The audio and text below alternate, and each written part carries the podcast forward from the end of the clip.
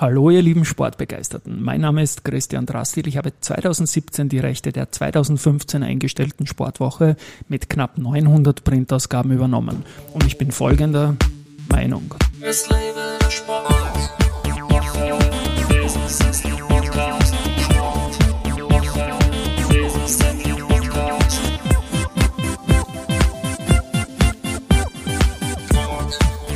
Ja, willkommen zum Sportwoche Business Athlete Podcast. Und mein heutiger Gast ist Maria Hinnert, Physiotherapeutin, Sportphysiotherapeutin, Athletiktrainerin und Leiterin der Gemeinschaftspraxis BeFit, BeFast. Sportlich hatte sie mal das gleiche Ziel wie ich und dann später eine WM-Medaille gewonnen. Und darüber reden wir jetzt, Maria. Servus bei mir Hallo, im danke Studio. für die Einladung. Du, ich freue mich, dass du da bist. Ich beginne mal ganz, ganz direkt, ja. Frauenlauf 2007 vom Couch Potato zur Läuferin. Das hast du eingetragen, glaube ich, auf deiner Homepage. Ja, genau. Wie war denn das damals? Ja, also es war der ganz klassische Beginn. Ich war Anfang meiner 20er sehr, sehr, sehr unsportlich. Ich kann mich an meine ersten Lauferlebnisse erinnern, wo ich echt keinen Kilometer geschafft habe. Und ich bin aber dann im Laufe von, ich würde sagen, ein, zwei Jahren immer wieder dranbleiben, sehr schnell reingekippt. Und ich muss sagen, der Frauenlauf 2007, das war wirklich so ein, ein Event, das wirklich was geändert hat für mich, weil wer mal die Atmosphäre beim Frauenlauf erlebt hat, der weiß, was das bedeutet, so einen Wettkampf zu laufen. Und ja, das will man nicht mehr missen.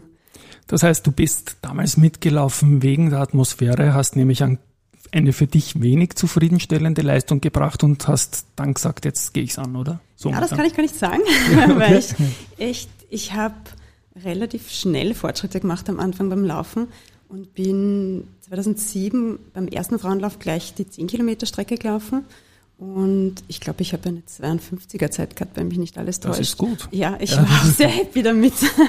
Es war in den ersten Jahren, ich, wo ich dann den Frauenlauf gemacht habe, hat sich dann nicht viel geändert. Das hat dann noch ein bisschen mehr gezieltes Training braucht. Aber nein, ich war von Anfang an eigentlich ganz zufrieden damit.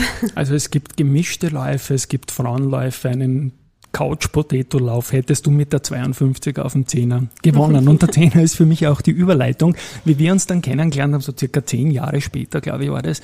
Da haben wir beide das gleiche Ziel gehabt und ich wollte unbedingt als, als damals circa 50-Jähriger wollte ich noch einmal die 10 Kilometer unter 40 laufen und war da nervös und habe das an jeden erzählt im Vorfeld und dann hat mir irgendeine andere Starterin gesagt, schau, da vorne ist die Maria, kennst du die?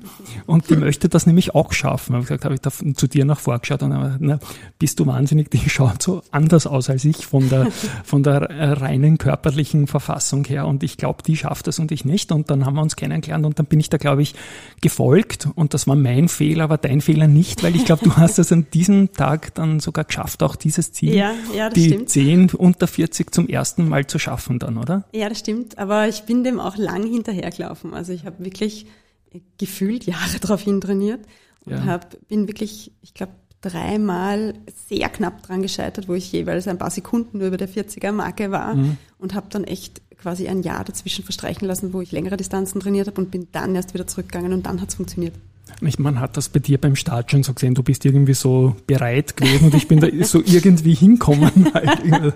Okay, und, und irgendwann einmal bin ich, glaube ich, auch noch bei einem, bei einem Lauf im Prater mit dir mitgelaufen und, und da wollte ich mich dann revanchieren für den Windschatten, den du mir gegeben hast und bin in der Sekunde dann eingegangen und bei der Hälfte rausgegangen. Also das waren dann auch andere andere Zugänge zum Sport irgendwie. Und ich bleibe noch kurz bei deinem Sport und haben wir noch ein paar Dinge notiert, die ich mit dir in Zusammenhang bringe. Du hast eine Medaille gewonnen und zwar in Rumänien war das ähm, im Team Österreich die Bronzemedaille über 50 Kilometer. Wie, wie kommt man dann von 10 auf 50 in so kurzer Zeit oder war das immer schon ein Trainingsfokus, den du auch hattest? Ich habe da für viele wahrscheinlich nicht ganz nachvollziehbar ein bisschen eine eigene Einstellung dazu.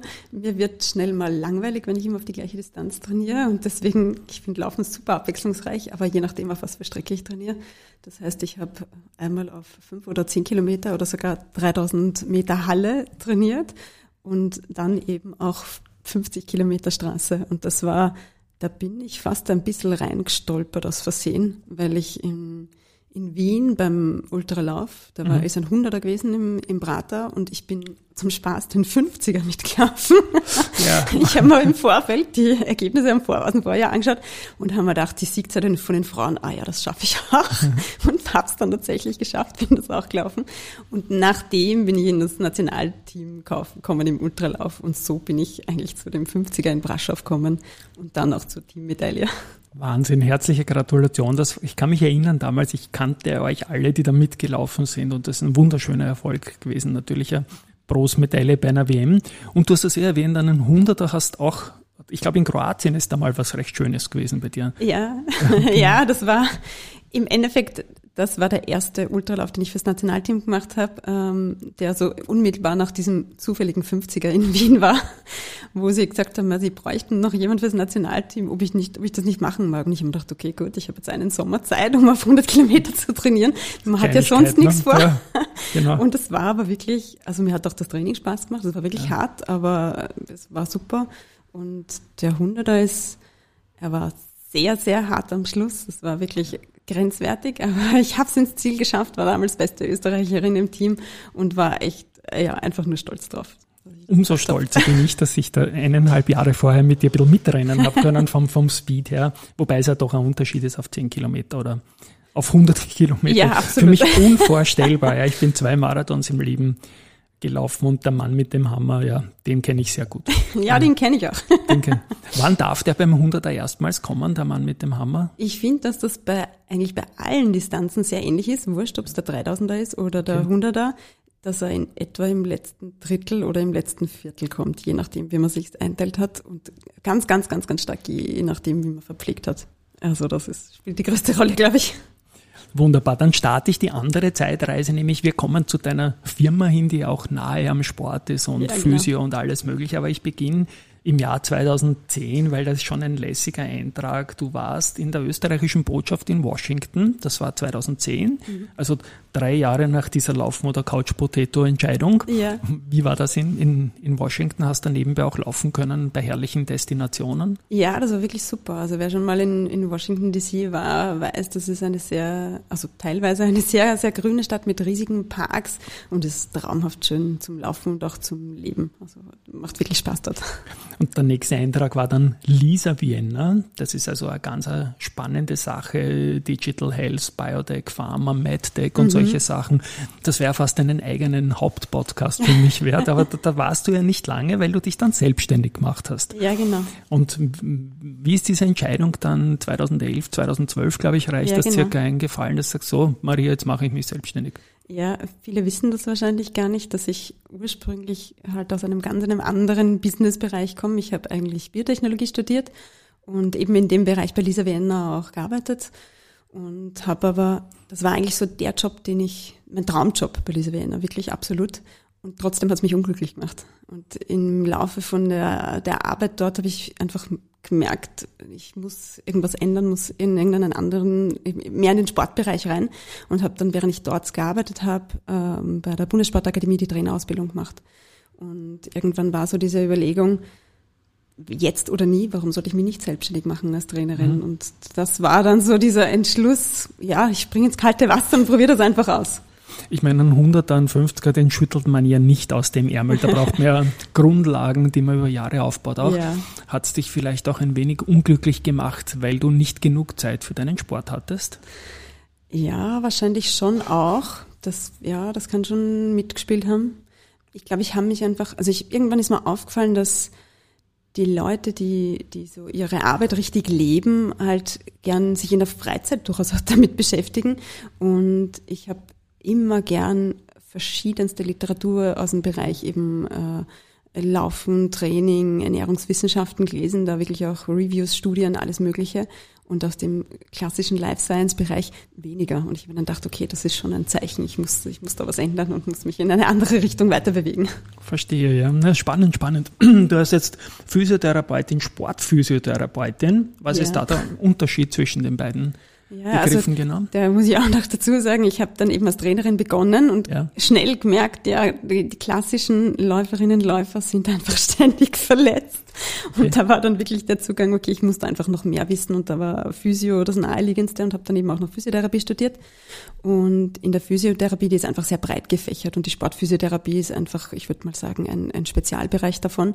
Das heißt, da geht es einfach wirklich drum Leute wiederherzustellen, die im Sport sind und sich irgendwie verletzt haben oder eben eine, eine Übertrainingsproblematik haben, aber schon natürlich auch präventiv was zu machen, damit das gar nicht passiert. Mhm. Und das ist ja irgendwie, wie ich das so sehe, auch ein USP von, von, von eurer Gemeinschaftspraxis vom Unternehmen. Ihr habt auch den Claim schneller, wieder fit. Ja, absolut, genau. Und ja. das schneller fit ist auch ein Thema, nehme ich an, oder? Nicht das wieder, also man muss nicht unbedingt verletzt sein, um mit euch. Ja, absolut, ja. Also ich sehe es vor allem, also meine Spezial, mein Spezialgebiet ist einfach rund ums Laufen, auch in der Physiotherapie rund ums Laufen. Ich betreue mhm. wirklich, ich sag mal, 75 Prozent sind Läuferinnen und Läufer.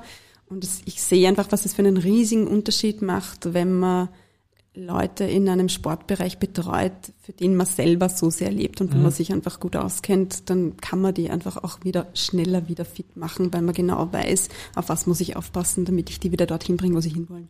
Und sind das Leute, ähm, die sich beim Laufen verletzt haben oder ähm, sind das auch Leute, die laufen wollen als Wiedereinstieg in eine sportliche Betätigung? Äh, bunt gemischt. Bei mir sind es wirklich sehr viele, die sich durchs Laufen verletzt haben. Also mhm. ganz klassische Überlastungserscheinungen in verschiedensten Hast du da Bereichen. irgendein Häufigkeitsranking, was die, die, die anfälligsten Schwachstellen eines menschlichen Körpers sind? Ja, bei den Läufern sind es tatsächlich oft die Knie. Die Knie. Ja, Knie sind ja. oft ein, ein Thema, ja. Mhm. Und gibt es irgendeinen geschlechtsspezifischen Unterschied, dass Männer andere Verletzungen haben als Frauen? Na, würde ich gar nicht so, also zumindest bei den Läufern, Läuferinnen Weniger. würde ich das gar nicht so sehr sagen, nein. Mhm. Und das Unternehmen, also ich werde die, die URL dann natürlich in den Shownotes verlinken, ja. befit-befast.at, wenn ich schnell drauf schaue, sage ich immer Belfast oder so, weil ich großer Fan auch irgendwie. Heißt das das, was ich vermute, oder? Befit und Befast, also sei auch schnell, oder? Ja, also es ist, den Namen habe ich damals schon gewählt, wie ich mit meinem Trainingsbusiness mich selbstständig gemacht mhm. habe. Und das hat sich dann einfach gut ergeben, dass es für die Physiotherapie eben auch passt. Und ich finde, das was mir wichtig auch ist, ist eben dieses Be Fit, dass das einfach die Basis ist. Das ist die Grundlage, damit das Be Fast überhaupt funktionieren kann. Mhm. Oder Be Fast wieder fit, kann man auch sagen ungefähr. Ja, ja stimmt, ja. ja. Ihr seid jetzt eine Gemeinschaftspraxis. Also da habe ich jetzt zwei Fragen dazu. Die erste Frage, wie viele Personen seid ihr da? Und die zweite Frage hänge ich gleich an. Ähm, ist diese Praxis, so wie man es sich vorstellt, eine, eine physische Adresse oder seid ihr auch sehr virtuell unterwegs? Ähm, also ich beantworte vielleicht vorher die zweite. Wir ja. sind äh, eine, es ist eine physische Adresse. Wir haben in dem Corona-Lockdown haben wir virtuell auch ein bisschen was gemacht, aber mhm. in erster Linie ist es schon also vor Ort einfach mit mit den Patienten zu arbeiten. Jetzt ähm, möchte ich die Frage noch ja. stellen, wo kann man euch finden? In der Lassalstraße Nummer 18. Das ist im zweiten ja, Wiener genau, Gemeindebezirk. Genau, in der okay. Nähe vom Praterstern. Okay. Und die erste Frage war dann einfach Gemeinschaftspraxis, wie viele genau. Leute und welche Skills? Ja, genau. Aktuell sind wir zu viert in der Praxis. Äh, mein Kollege, der Matthias Prohaska und ich, wir haben die Praxis gegründet. Mhm. Und ähm, für uns ist wichtig, dass jeder so seinen Schwerpunkt hat. Wir kommen auch aus verschiedenen Sportbereichen und auch in den Behandlungsschwerpunkten unterscheiden wir uns ein bisschen, dass wir einfach schauen können, dass wir die Leute wirklich optimal betreuen können. Mhm. Und wenn man zu euch hin will, geht man da einfach hin oder macht man sich vorher einen Termin oder gibt es da Öffnungszeiten? Ich möchte ein bisschen so einen Call, Call to Action einbauen oder ja, kann ja, sein, dass du gerade einen Hunderter machst und nicht da bist. Ne? Ja. ja. also bei uns, äh, man macht sich einen Termin aus, das kann man bei uns direkt über die Homepage machen, da gibt es Online-Terminvereinbarungstool oder sonst einfach per Telefon, E-Mail melden, dann kann man sich immer was ausmachen. Direkt vor Ort in der Praxis ist immer ein bisschen schwierig, weil wir eben nur nach Terminen äh, vereinbart arbeiten. Das heißt, wenn wir dort sind, arbeiten wir eigentlich gerade immer mit Patienten. Mhm. Und richtet sich euer Angebot auch äh, an Firmen oder an Teams oder bist du eher Individualbetreuerin von deinen Patientinnen und Patienten? In der Physiotherapie ist, ist es halt Individualbetreuung. Mhm.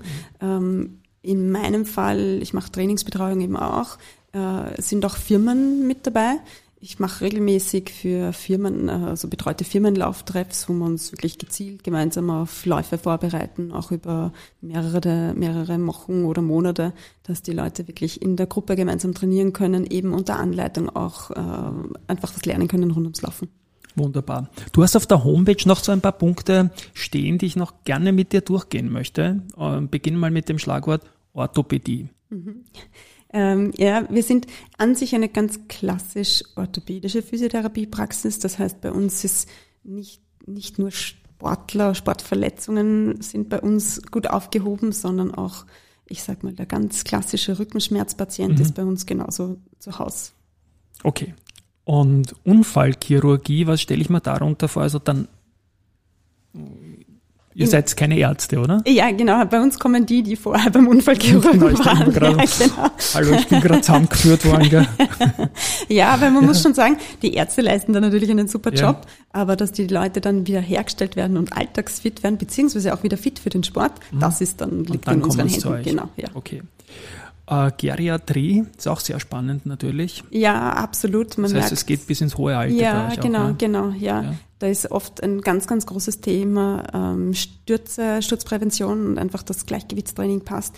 Und im Endeffekt sehr, sehr ähnlich wie auch bei jüngeren Leuten, mhm. die Kraft muss passen. Also es geht auch darum, dass man mit den Leuten gemeinsam trainiert, halt natürlich angepasst entsprechend ans Alter, damit man solche Dinge vorbeugen kann.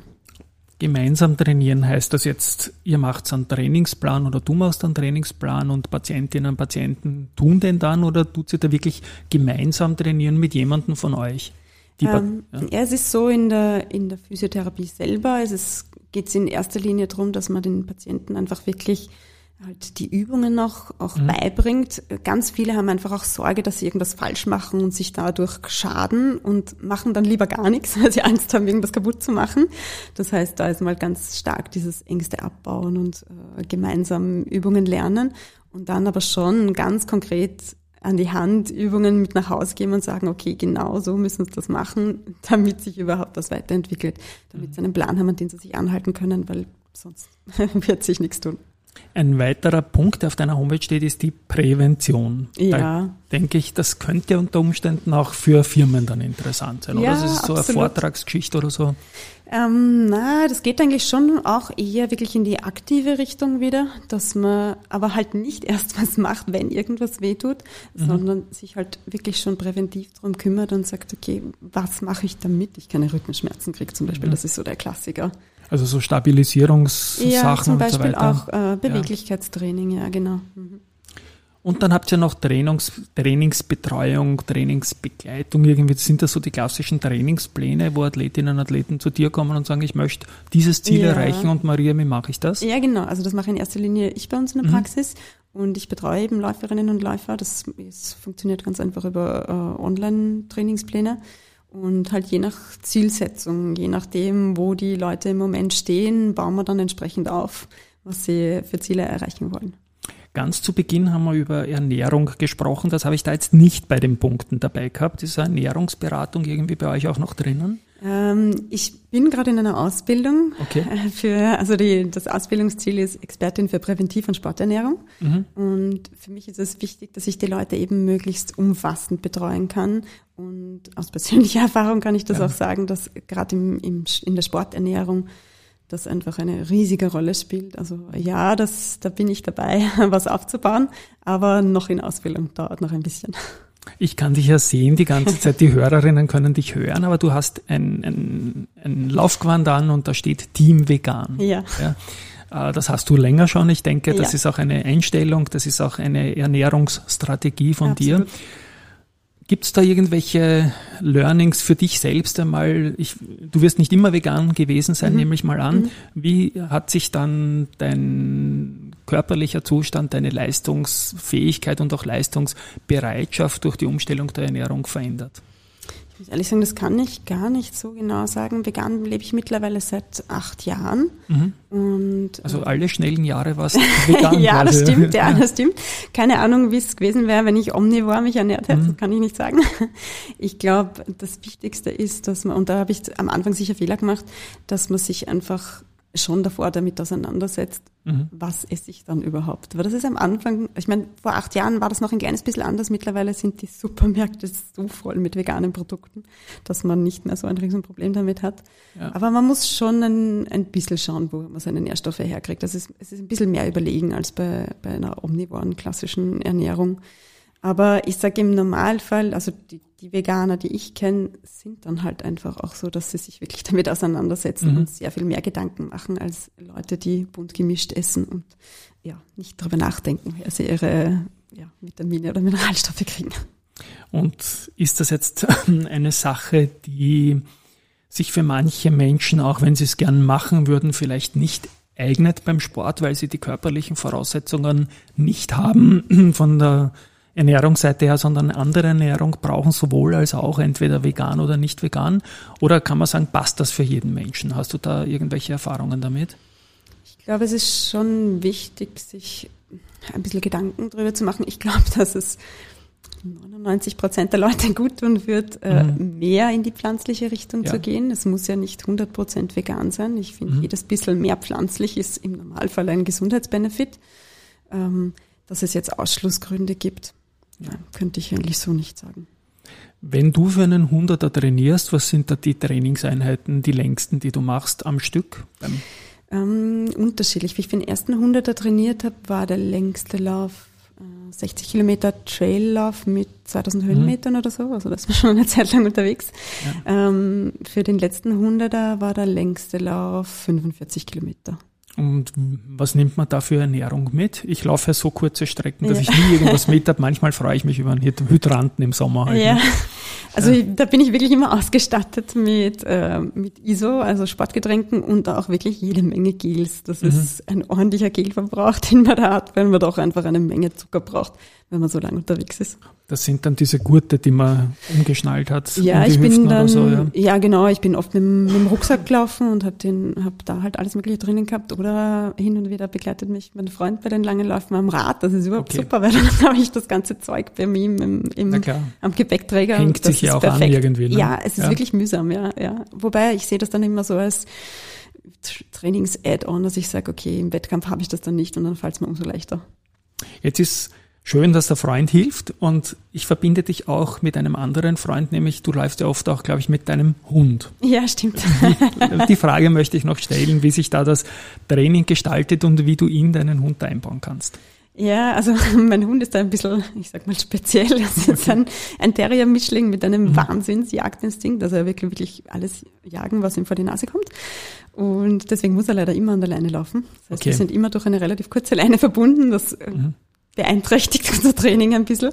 Ähm, am besten ist eigentlich, wenn ich mit ihm irgendwo im, im Wald und Wiese unterwegs genau. sein kann, weil dann macht es wirklich Spaß, dass er nicht zu sehr abgelenkt und da lauft er halt wirklich gern und ich habe wirklich lange Läufe schon mit ihm gemacht. Ich bin schon mal mit ihm Richtung Mariazell den Weitwanderweg gelaufen, da haben wir zwei Tage hintereinander ungefähr 50 Kilometer gemacht und er steckt das weg wie nichts. Ich glaube, für mich war es anstrengender. Wahnsinn, was, ja. was, was, die, was die drauf haben. Aber das Run, Runners High ist schwer mit Hund, glaube ich, weil man doch immer irgendwie aufpassen muss, nehme ich an, oder? Also gerade in dem Fall, wie es bei uns ist eben, dass ich ihn an der Leine habe, ja absolut. Also ja. es war am Anfang wirklich auch mein Herzschlag war am Anfang immer höher. Ich habe die, Herz, die Herzfrequenz immer gemerkt, weil ich einfach so konzentriert war, damit ich nicht über ihn drüber fliege oder über die Leine drüber fliege. Aber mittlerweile sind wir ein eingespieltes Team, dann geht das schon besser. Wunderbar, habe ich auch die Freunde abgehandelt. Ja, und jetzt die letzte Frage noch sportlich wieder. Gibt es irgendein aktuelles sportliches Ziel, auf das du hinarbeitest? Ja, aktuell ist mir wichtig, dass ich ähm, meine, meine Fitness, meine Schnelligkeit wieder aufbaue, weil ich merke, das habe ich in den letzten Jahren ein bisschen eingebüßt und mir macht das Schnelllaufen wirklich Spaß und da äh, will ich einfach wieder mehr dran arbeiten. Sonst so wettkampfmäßig peile ich schon im nächsten Jahr nochmal den Marathon an. Die Staatsmeisterschaft ist in Wien, das reizt mich schon, dass ich da mitlaufe. Ja, ich denke, das, das wird am Plan stehen. Aber jetzt ist mal ein bisschen an der Schnelligkeit feilen. Und mit der Firma, mit der Gemeinschaftspraxis, also Ernährungsschwerpunkt, wenn ich es richtig verstanden habe, wird ausgeweitet durch ja, deine genau. Ausbildung, die ja, jetzt kommt. Genau. Alles Gute dafür auch, Dankeschön. alles Gute für deine sportlichen Ziele auch. Ja, Zeit Danke. für den Abspann. Hab, wir haben gelacht, das ist immer schön. Ich freue mich, äh, dass du da warst. Ja, es ist immer Dankeschön. schön. Ich, meine, ich verbinde meinen sportlichen Erfolg auch ein bisschen mit dir und die Inspiration war da. Jetzt hat sie es geschafft. Ich möchte es auch schaffen. Liebe Hörerinnen und Hörer, ich bin sicher, es war auch für euch wieder was dabei. Ich hoffe, ihr habt Spaß mit der Folge gehabt und tschüss von mir. tschüss. Tschüss. Dieser Podcast.